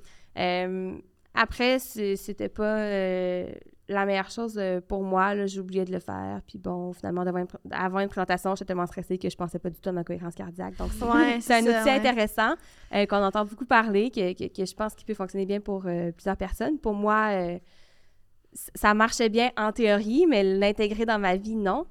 Ce qui marche bien dans ma vie, c'est le sport. Hmm. L'activité physique, là, c'est un habit de langage qu'on fait au Québec quand on dit sport. là. Mhm. L'entraînement physique. Ouais. Je suis une personne euh, très active, euh, même que je donne des cours de, de fitness dans un centre communautaire. J'étais tellement intéressée par ça que à un moment donné, il y a eu... euh, on avait besoin de remplacement pour un congé maternité. Là, je me suis aimé, proposée. puis de- puis-. Moi, j'ai full aimé ça, surtout. fait que là, je me suis certifiée avec différentes formations pour continuer de faire ça. Fait que je pense que comme ça fait vraiment une différence. Mais tu sais, c'est pas quelque chose que je vais faire avant une présentation. là. C'est quelque chose qui s'inscrit La comme... fille toute suivante au congrès. Ouais. Bonjour! En Zoom, ça marche, là, mais... gérer le stress au quotidien, mettons. ouais, c'est ça. Ouais. Je pense que je sais pas comment gérer mon stress. euh, Cinq minutes avant. Ouais, c'est Ouais. ça, mais comme pour que je- pour qu'il soit moins pire. Puis, tu sais, parce que le stress, au final, c'est pas juste la présentation, c'est le fait que j'ai pas fait tout ce que je devais faire aujourd'hui. Ouais, c'est ben, le stress Ah, de oui. ah, j'ai pas lu toutes les nouvelles affaires qui sont arrivées. C'est le stress de ah, eux autres, ils ont fait ces choses-là, puis moi, j'ai pas le temps de faire ça. Fait que, tu sais, c'est- un stress qui est un peu constant. Fait qu'il me faut une solution euh, constante, Constante. aussi, ouais. Euh, fait que c'est ça, je pense que c'est ma façon de, de gérer le stress. Et euh, dormir aussi. Euh, Ah oui. ouais. Ah oui, je suis tellement d'accord. Je- le premier confinement m'a aidé à renouer avec le sommeil, puis euh, ça a fait toute une différence dans ma vie. Là, le- depuis qu'on a déconfiné, la vie a repris comme un peu plus de... Ouais, moi j'ai vu une différence. C'est parti de genre, je- j'ai un bon rythme de vie très stable, une routine, à genre, je me suis garagée partout. C'est un peu ma faute. Mais je me suis garagée partout, puis là, comme, t'as plus le temps de rien faire. Ouais, exact. Ouais. Je cherche encore à retrouver ça, là, je, tranquillement pas vite, là, en me Ah, je- désabonnant Je suis euh, contente qu'on parle de ça à parce que je pensais être toute seule, honnêtement. Ah non, moi, c'est c'est fou, là. Il faut que je retrouve un équilibre, là. Il a- quand c'était la pandémie, là, puis que tu sais, les choses étaient ouvertes à moitié, là, je me souviens, j'allais m'entraîner à 6 h le matin, puis tout. Oubliez ça, je suis pas capable de faire ça. J'aime Mm. bien me lever à 8 h. Ouais. Ouais, Ouais, j'ai mais la- tu te couches à quelle heure maintenant, comparé en pandémie? Pas mal la même heure, mais tu sais, justement, ben, 10 h, mettons. Mais, Mais C'est une différence entre se coucher et s'endormir. ben, c'est ça, parce que, tu sais, on pense à plein d'affaires. Tu sais, je me couche, puis je suis comme, stress, ouais. C'est ça. Puis justement, comme on a plein de projets, Trop. fait que là, tu sais, de prendre un temps pour faire du sport ou pour, tu sais... Ouais, souvent, on le met trop rapidement de côté, euh, l'activité physique. Mais quand on était tous chez nous, euh, t'as pas de déplacement à faire nécessairement non plus. euh, Exact. tu peux faire tes affaires dans la maison en même temps que, tu sais, entre deux articles à lire. Oui. Ah. Je sais, tu sais, que la pandémie puis le confinement, ça a été horrible pour beaucoup de personnes. Il y a eu toutes sortes de drames. Il y a des corps professoral, euh, professionnels, pardon, pas professoral, de la population qui, qui ont vraiment écopé, puis ça a été Mais très oui. dur. Mais tu sais, en informatique, euh, moi, j'étais bien, là. Tout s'est calmé un peu, tout était en ligne. Euh, là, j'ai justement pu voir des... Bon, on a pu voir des nouveaux domaines émerger parce que, justement, on, on avait le temps de penser à ces choses-là. Mhm. Euh, donc, il n'y a pas eu euh, que du mauvais euh, dans ce drame-là, oui. Est-ce que tu ressens des fois le syndrome de l'imposteur? Dans ton stress? Tout le temps. Le petit rire. ouais. Euh, évidemment, c'est, d'une évidence. euh, puis vraiment, comme tout le monde à qui j'en parle, dans mon domaine, dans d'autres domaines, comme je pense que je vais dire tout le monde, c'est pas vrai, toutes les femmes à qui j'en parle euh, le ressentent. J'ai même une amie euh, qui avait lu un, un livre sur euh, le sujet euh, qui me disait que euh, on devrait parler du syndrome de l'imposture plus que de l'imposteur. Déjà parce que l'imposteur, c'est un terme Masculin. masculin, masculin. puis que c'est principalement les femmes qui ressentent ça. Puis aussi parce que ça, de le nommer comme le syndrome de l'imposture, tu sais, on nomme en, en phénomène une chose qui se dissocie de comme l'identité d'une personne. Ah, parce qu'un imposteur, ça, Mm, ça, ça qualifie la Une personne. meilleure IA, si on dit ça. Ça enlève le biais. Yes, on aime ça. fait que, Yeah. fait que le syndrome de l'imposteur puis de l'imposture, euh, oui, je le ressens euh, tout le temps. Euh, déjà parce que mes travaux sont très différents de ce que mes collègues font dans Ben, le c'est domaine. ça. Mais je Mhm. pense que je ferais la même chose, puis je me sentirais... euh, je sentirais que je sentirais ça aussi. Euh, j'ai un parcours un peu différent. Euh, j'ai une expérience de vie un peu différente de mes collègues. Puis, mais encore une fois, même si j'avais suivi le sentier euh, traditionnel, je pense que je le sentirais aussi. Je pense que, comme dans la vie en général, mais surtout en sciences, puis aux études graduées, comme on se parle pas assez, puis on parle pas assez de ça. Euh, on est tout le temps en train de présenter, mettre de l'avant, vendre sa candidature dans des Ouais, bourses, toujours mettre ce montrer qui est qu'on a beau en avant. On a l'air genre qui est tellement bon qu'on présente, mais quand tu regardes en arrière, on est comme tout le monde. Ben c'est ça, ça. on a tout fini nos slides 15 minutes avant, Ouais, là, tu sais, puis on a laissé une faute de français parce qu'Antidote euh, fonctionne mal avec PowerPoint. On s'est tout couché la veille un peu trop tard. On a tout un rythme cardiaque tout débalancé avant de présenter. Mais tu penses-tu que c'est parce que on s'en met tout le temps trop sur les épaules? Il faut tout avoir lu dans notre domaine, il faut tout connaître, il faut tout être prêt d'avance, il faut que ce soit parfait. Oui, ouais, je pense que tu as raison. Je pense que comme le domaine nous en met beaucoup sur les épaules, puis on s'en rajoute en plus. Parce qu'il y a une façon de se distinguer, parce que tout le monde doit avoir lu, doit avoir fait, doit être euh, à jour. Donc là, il faut qu'on se distingue d'une certaine façon. Fait que là, on trouve des façons différentes de se distinguer. Donc, ça rajoute des choses à faire, ça rajoute de la pression. Je pense que les femmes aussi euh, sont très bonnes pour, euh, pour faire ça. Euh, je pense que quand tu es une femme dans un domaine d'homme, aussi, tu le fais encore plus, ce qui est le cas en informatique. Comment ça se passe justement? C'est... Est-ce que vous- dans ton domaine, il y a- il doit y avoir de plus en plus de femmes? J'imagine que ça devient de plus en plus euh, accessible, mais comment qu'on se sent là-dedans? Oui, on en voit de plus en plus, puis ça fait du bien. Euh, puis il y a de plus en plus d'événements aussi ou de, de- de groupes qui organisent des rencontres, du réseautage pour les femmes dans, en intelligence artificielle ou en, en génie en général ou en informatique. Il y en a vraiment de plus en plus. Euh, c'est, super intéressant. Justement, ça permet qu'on se voit puis qu'on se rend compte qu'on n'est pas toute seule parce Oui. que souvent, tu vas dans une conférence, puis sur 100 personnes, euh, t'es chanceuse, là, s'il y a 10 autres euh, filles Ah dans la pièce avec toi, là. Puis, tu sais, on, on se voit, on se reconnaît, il y a tout le temps un petit, comme, ah, un petit sourire de genre, ah, toi aussi, t'es une autre fille, là. Puis, Ah comme... Mais tu sais, c'est pas, c'est pas, c'est pas dangereux d'être une fille en informatique, c'est pas, c'est pas discriminant euh, de façon explicite, là. C'est juste que c'est des petits trucs insidieux de des façons de faire qui conviennent pas peut-être à tout le monde. Euh, plus on évolue dans la vie, ben tu sais, euh, les femmes vivent des enjeux différents de parentalité, des choses comme ça, ben c'est des choses qui sont pas considérées euh, ou qui sont ben, qui commencent à être considérées, là, mais qui ne l'étaient pas euh, avant, qui qui- qu'il faut se battre un petit peu plus. des fois, c'est juste au niveau du langage qui est pas super inclusif. Donc, c'est pas... c'est pas full dur, mais c'est des petits trucs qui, des fois, sont Qui te tannants ouais. que c'est un milieu d'hommes. qui rajoute un petit, une petite charge mentale, une petite Ouais. fatigue, un petit... Tu sais, des fois, on, on t'écrit un courriel, puis là, tu le fais lire à une collègue, comme « Ah, est-ce que j'ai l'air euh, trop gentille? Est-ce que j'ai l'air trop méchante là-dessus? Aïe. Eh mon Ah, Dieu! aïe, aïe, Ah, mon- On relate. Parce que c'est ça, si tu, tu dis quelque chose de façon assertive, ben là, ah, tu l'as dit de façon bête, tu l'as dit de façon euh, méchante, tu sais. fait que Puis là, justement, on, on overthink nos courriels quand on les écrit. Ouais. Déjà qu'ils sont longs à écrire, C'est ça.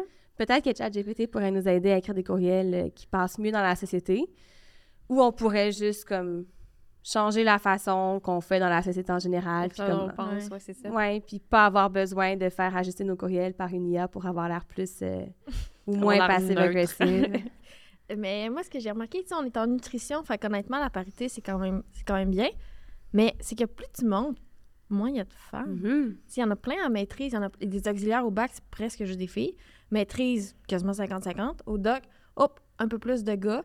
Post-doc aussi. Des profs, pas mal plus de gars. Puis même les plus hauts, ceux qui ont des chaires de recherche, c'est presque juste des gars. Ben, dans notre domaine, du moins, oui. Puis en plus, on est en nutrition, Ouais. qui est quand même un domaine féminin. Ouais.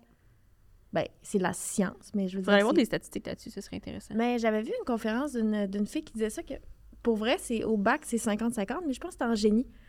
Euh, c'est- je ne me rappelle plus de son nom. Puis c'est ça, c'était vraiment comme une courbe que les hommes puis les femmes, les hommes montaient puis les femmes descendaient. Ouais. Plus tu montes en recherche. Puis justement, les professeurs titulaires, c'était presque juste des gars. Mais au bac, que- c'est la même chose, maîtrise presque. Est-ce que ça pourrait pas avoir un lien aussi avec, ben, justement, la parentalité, tu sais? Ben, c'est sûr C'est que que vu oui. que les, les femmes, tu sais, euh, décident d'avoir des enfants, peu importe, ils restent à la maison. Il y a ça, puis le doute. Plus tu montes, plus tu deviens comme. Ben, tu ressens une pression d'être meilleur. Fait que tu as peut-être un plus gros syndrome de l'imposteur. C'est de la pression. Oui. Tu sens un peu moins. Mais à ta t'as une pression sociale d'avoir des enfants. Ouais, aussi. Euh, t'as une fameuse horloge biologique, là, à distance, je mets mes guillemets. Euh, parce que, bon, de plus en plus, la science montre que il y a, il y a moins de danger qu'on pense à avoir des enfants plus tard que ce que la conception le monsieur aussi, et qu'il y a aussi, c'est ça? t'es- deux à vieillir aussi. Non, mais là, monsieur aussi. Mais ça a une influence aussi, je veux dire, je vieillis, mais le monsieur aussi vieillit en bout de la ligne. Je veux dire, on est égal là-dedans. Lui aussi, il a une horloge biologique, là, dans un sens. Mais lui, non. Mais en même temps... cas, mais non, mais j'avais vu une affaire. Faudrait que je vérifie, là. Mais euh, il me semble qu'on parle souvent de l'alcool chez les femmes enceintes. Mais je crois que l'alcool, avant, pour un homme, avant que Oui. la femme tombe enceinte, ça a un gros effet sur le- l'enfant? J'allais dire C'est fou, qualité, Mais c'est oui, parce que l'alcool, la, en ben, fait... sur la qualité de. oui, c'est ça. Mais Oui, oui, il y a, il y a beaucoup Ouais. de liens. euh, je ça, c'est pas, pas, mon domaine, mais j'avais entendu une conférence là-dessus Ouais. aussi sur euh, que, que, oui, la consommation d'alcool pouvait affecter comme la qualité de l'épididyme. L'épididyme, qui est le canal où Ouais. les spermatozoïdes sont formés et sortent euh, faire leur truc. Puis effectivement, ça, c'est, tu sais, la femme, il ne faudrait pas qu'elle qu'elle boive d'alcool pendant euh, neuf mois, mais finalement, le monsieur, euh, Avant, tu sais. Neuf mois avant, tu sais. ouais. donc, il faut, faut planifier ça. Ça se Ouais. planifie à deux, une grossesse, mais ça a l'air qu'on n'est pas rendu là socialement encore. Puis que... Mais justement, dans des conférences de genre Women in Engineering, puis des choses comme ça, ben c'est des sujets qui sont traités de genre comment planifier sa carrière par rapport à ça, comment inclure son ou ses partenaires là-dedans, euh, comment ne pas avoir de partenaires euh, traditionnels là-dedans, donc comment faire des familles solo-parentales par rapport à des familles monoparentales. Donc Mhm. la différence, c'est qu'une famille solo-parentale, tu choisis euh, en tant que personne seule de fonder une famille. Il y a de plus en plus de femmes qui, qui se permettent de faire ça aussi, parce que la Ça aussi, science un de procréation aussi, assistée contre, nous aide à faire ça. C'est un concept qui peut-être, tu qui est comme, qui devrait être accepté, mais tout le monde est comme, ben là, Mm. t'as pas à avoir des enfants tout seul, comme, pourquoi pas? Mm. Ben, c'est ça. Puis c'est comme. Tu sais, puis je comprends qu'il y a plein de personnes qui le font, puis dans des situations difficiles, mais justement, ça se prépare, ça se planifie. Il y a peut-être manière que. En tous les cas, ça va être difficile. Peu oui, importe, avoir des enfants, c'est une superbe décision, mais c'est ça. Puis aussi, le fait de ne pas vouloir d'enfants et de se le faire demander ou Ah oui, reprocher oui. tout le temps aussi. Fait que euh, je pense que c'est ça, toutes les pressions sociales qu'on qu'on met sur les femmes contribuent à faire en sorte qu'il y ait le problème du... euh, ah, J'ai oublié c'est quoi le nom, là, le leaking, euh, quelque chose, là, donc la fuite au niveau de, de la scolarité, là, de, dans le monde académique. là, c'est c'est- ça, Ils appellent ça une fuite de quelque chose. J'ai OK, oublié c'est c'est quoi le nom. nom. Oui, ça a été théorisé, puis c'est ça dans, dans tous les domaines. Il y a des domaines qui sont pires que d'autres, mais comme en général, plus, euh, plus c'est plus c'est euh, bien vu socialement, de- par exemple que ce soit une profession ou un niveau académique, mieux c'est vu socialement, moins il y a de femmes. Ouais. C'était comme ça en informatique avant aussi. à la base, Mhm. l'informatique, les premiers logiciels ont été conçus pour le tissage, donc le tissage des, des tapis, des tapisseries, Hein? tout ça. Ouais. Pas vrai. Ouais, ouais. La première informaticienne, c'est Ada Lovelace, c'est une femme. Mm. Qui a conçu le. le, le- elle, a pas, elle, a, elle a réfléchi le premier prototype euh, de l'ancêtre euh, de l'ordinateur, finalement.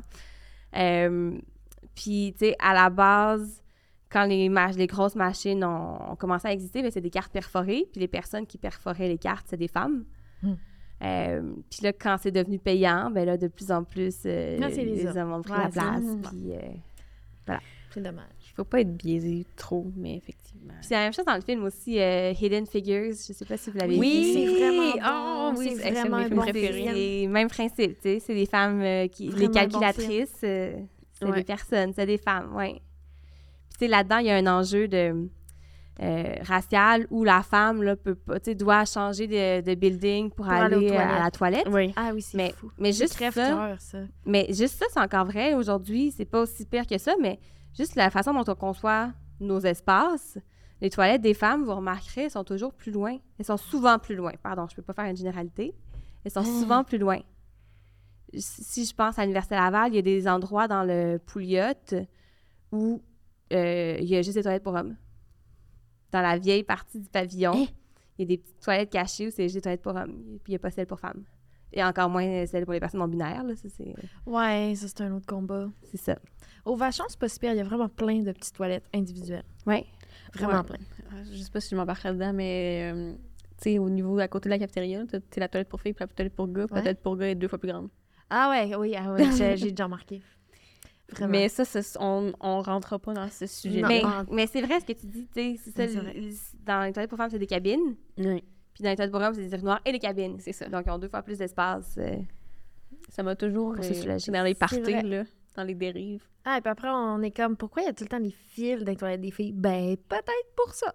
Puis en plus, socialement, ben, ils sont conçus pour que, tu sais, les hommes peuvent facilement aller aux toilettes. Leurs habillements, leur façon d'aller aux toilettes sont facilement... La façon d'uriner pour les hommes est assez rapide. Oui. Pour les femmes, c'est plus compliqué. Nos vêtements sont pas du tout adaptés pour ça. Euh, bonne chance, faire une dérive avec un One Piece, là. Ah, j'ai déjà fait de l'expérience. C'est pénible. Voilà. c'est très pénible. tu sais, quand t'as juste genre une combinaison, puis là, tout que t'enlèves pour l'autre Ah, toilette, là. On a déjà fait cette erreur-là. Mais c'est tellement beau, des One Piece. Mm. Mais- Fait que c'est ça. un- plein d'exemples Ouais. que socialement, euh, Mm. euh, on a fait des choix par le passé. euh. heureusement, il y a des gens qui font de la planification urbaine puis du design euh, Non, puis c'est... c'est- maintenant. Il y a des efforts, puis ça, ça, ça change, mais des fois, c'est plus lent que d'autres. Ouais. c'est ça. Euh, Est-ce que tu aurais un conseil à te donner à toi-même quand tu étais plus jeune ou des conseils à donner aux étudiants qui voudraient faire de l'informatique? Mhm. Euh, très bonne question. Je pense que j'ai été longtemps complexée, je le suis encore des fois, encore aujourd'hui, euh, sur le fait que j'ai longtemps pas su ce que je voulais faire dans la vie, puis que Mhm. je sais toujours pas ce que je vais faire dans la vie, là. je sais juste ce que je vais faire comme pour les trois prochaines années. Euh, C'est... Ouais. Puis que c'est correct. Tu sais, on commence de plus en plus à avoir des modèles de gens qui ont des parcours atypiques, puis voir que c'est correct. Mais pendant longtemps, tu sais, on présentait des gens, ah, depuis qu'il a six ans, il a toujours voulu être cinéaste. Puis tu sais, comme, Ouais. C'est- Ouais, de se mettre dans un moule et de suivre ce, ce chemin-là Ouais. jusqu'à temps que tu réussisses. Mais en vrai, Puis d'un autre côté, on voyait des modèles de Ah, euh, elle était infirmière, mais après avoir eu des enfants, elle est devenue entrepreneur. Puis là, c'est genre Ah, mais branche-toi, tu sais. C'est comme. Alors que, au sais, alors que avoir plusieurs expériences de vie, de multiples, de, de tester plein d'affaires, de, Tu sais, souvent, les domaines, ils ont l'air le fun de l'extérieur, mais quand tu es en dedans, ben, tu t'en rends compte que ah, c'est pas pour toi. Ou c'est le genre de travail que tu as aimé faire un an, mais, Mais oui. t'aimes pas ça, Mais ça c'est trois tellement ans. mieux de se dire, Hey, finalement, j'ai pas aimé ça, je vais aller faire quelque chose que j'aime, puis que je vais vraiment contribuer, Ouais. puis que je vais être plus performante, puis que je vais aimer mon travail. Puis je trouve aussi que d'avoir un parcours plus atypique avec plusieurs expériences, ça te permet d'avoir un background supplémentaire dans ton domaine que tu vas avoir. Mm. Tu t'as un peu Ouais. d'expertise autre qui te permet peut-être de mieux prendre des décisions, de comme réfléchir de manière différente. Je trouve que c'est des, des atouts, en fait. Oui, puis on change des affaires qu'on a aimé faire pendant longtemps. À un moment donné, on a le droit de Oui. plus aimer les faire. C'est correct de le devoir changer. C'est, des fois, c'était, euh, c'était un gros saut, mais comme si t'aimes pas ce que tu fais, Ouais. c'est ça. Fait que, tu sais, c'est ce que je me dirais de, ou ce que je dirais à d'autres personnes, c'est vraiment comme, tu sais, de, de faire ce que vous aimez là, puis d'essayer différentes choses. Moi, quand j'étais jeune, j'aimais pas ça faire des maths, j'aimais pas ça faire mes devoirs de maths, je trouvais ça long, je trouvais ça plate, tu. Puis là, aujourd'hui, j'enseigne des maths, puis j'aime vraiment ça faire des maths, là. Mhm. Fait que, comme, puis je regrette de pas avoir fait assez de maths avant, ça, c'est un autre enjeu. Mais j'ai, quand je faisais pas mes maths, je faisais autre chose. Je vivais d'autres expériences de vie qui sont, euh, qui sont vraiment utiles aujourd'hui. Fait que euh, je pense que ça serait d'écouter son cœur. Ça a l'air un petit peu quétaine euh, à dire ça, mais c'est vrai, tu sais. Puis on, on a beaucoup de la difficulté, puisqu'on se dit, ah, pour mes parents, il faudrait que je fasse ça. Socialement, c'est mieux vu de faire ça. Mm. Euh, faudrait que j'ai une bonne job. Tu sais, c'est sûr que c'est une posture très privilégiée de dire comme, ah, allez juste faire ce que vous aimez, mais, Ouais, c'était Ça pas d'argent. mais ça serait de- de- d'essayer de, de, de faire en sorte que cet aspect-là compte autant que les autres dans l'équation, je pense. Oui. Euh, parce que tous les domaines sont exigeants, il y a des problèmes partout, il y a des besoins partout dans la société. Comme si on n'aime pas ce qu'on fait, si on n'a pas la vocation de ce qu'on fait, ça va nous brûler, puis on va être obligé de changer de domaine de toute façon. Mais ça sera pas un choix, tu sais. Fait que, euh, Fait que suivre son cœur. ouais. Puis de pas avoir peur que si ça fait pas de sens, au moment où on prend la décision, ça va faire du sens plus tard. Puis Très bon conseil. Euh, juste avant de conclure, si nos auditeurs trouvent ça vraiment intéressant, euh, ton projet de recherche et l'informatique, l'IA, l'interprétabilité, est-ce que tu aurais des ressources à leur conseiller? Euh, ben, déjà, le cours euh, sur l'intelligence artificielle et éthique euh, dont j'ai parlé euh, peut être vraiment intéressant si on a beaucoup de temps à, à consacrer. C'est un cours à l'Université Laval? Oui, c'est un cours au bac. Est-ce qu'il se donne à distance? C'est un cours entièrement à distance. Que ça se fait super bien, ça se gère bien, des lectures qu'on fait, des vidéos aussi. En fait, ce qui est bien de ce cours-là, c'est que, tu sais, je parle souvent de création de contenu, puis qu'on est toujours en train de créer du, du nouveau Mhm. contenu. Mais ce cours-là, en fait, a recensé plein de contenus qui existaient déjà. Fait qu'on va lire des textes qui sont déjà écrits, on va voir des vidéos qui sont sur YouTube qui existent déjà. Donc, pas- c'est pas un cours qui réécrit encore les mêmes affaires qu'on a déjà lues. Fait que déjà là, ça s'inscrit dans une philosophie un peu différente. Fait que c'est... Moi, je trouve ça intéressant. Euh, sinon, il y a une chercheuse là, d'un côté plus académique, il y a une chercheuse qui s'intéresse à l'interprétabilité qui s'appelle Cynthia Rudin, euh, qui, est, euh, qui est très euh, militante par rapport à ce niveau-là, qui est vraiment une référence, là, un pilier sur l'interprétabilité. Euh, puis sinon, ben euh, vraiment, euh, il y a de... Je pourrais, je pourrais laisser là, des références euh, plus accessibles, moins académiques là, Mhm. Ouais. sur la page, mais vraiment, comme en ce moment, on en parle beaucoup. Euh, genre, votre émission de vulgarisation scientifique préférée, c'est ça qui parle de l'intelligence artificielle en ce moment. Comme, il y a des documentaires, il y a des reportages, il y a, aux années-lumière à Radio-Canada, on en parle. Euh, sur RDI, il y a tout le temps des nouveaux documentaires aussi. Comme dans le domaine de l'art, on en parle. Comme, peu importe, genre, quelle est votre passion dans la vie, le sport, l'art, la culture, le- le- l'électronique, comme il y a un lien à faire avec l'intelligence artificielle. Donc, euh, encore une fois, c'est suivre son cœur pour trouver les bonnes références parce qu'il y en a juste trop. Bon, ben, tu nous prends une petite liste d'épicerie, puis on va la partager. Fait que ça conclut, en fait, notre épisode pour aujourd'hui. Euh, merci beaucoup d'être venu. Pour vrai, c'était vraiment, vraiment intéressant. Merci. Puis euh, l'éthique, c'est vraiment plus important. On dirait que des fois, on y pense pas, mais au contraire, ça a une place centrale dans notre prise de décision. Puis euh, de très bonnes discussions qu'on a eues. Je suis vraiment très contente que tu sois venue. J'espère que tu as apprécié ton expérience. J'ai vraiment aimé ça, que tu aurais pu se parler pendant des jours. Oui, c'est effectivement. le problème avec nous- tous nos invités, malheureusement. Euh, c'est tout pour aujourd'hui. Ouais. qu'on vous remercie tout le monde de votre écoute. Au revoir. Bye! Bye!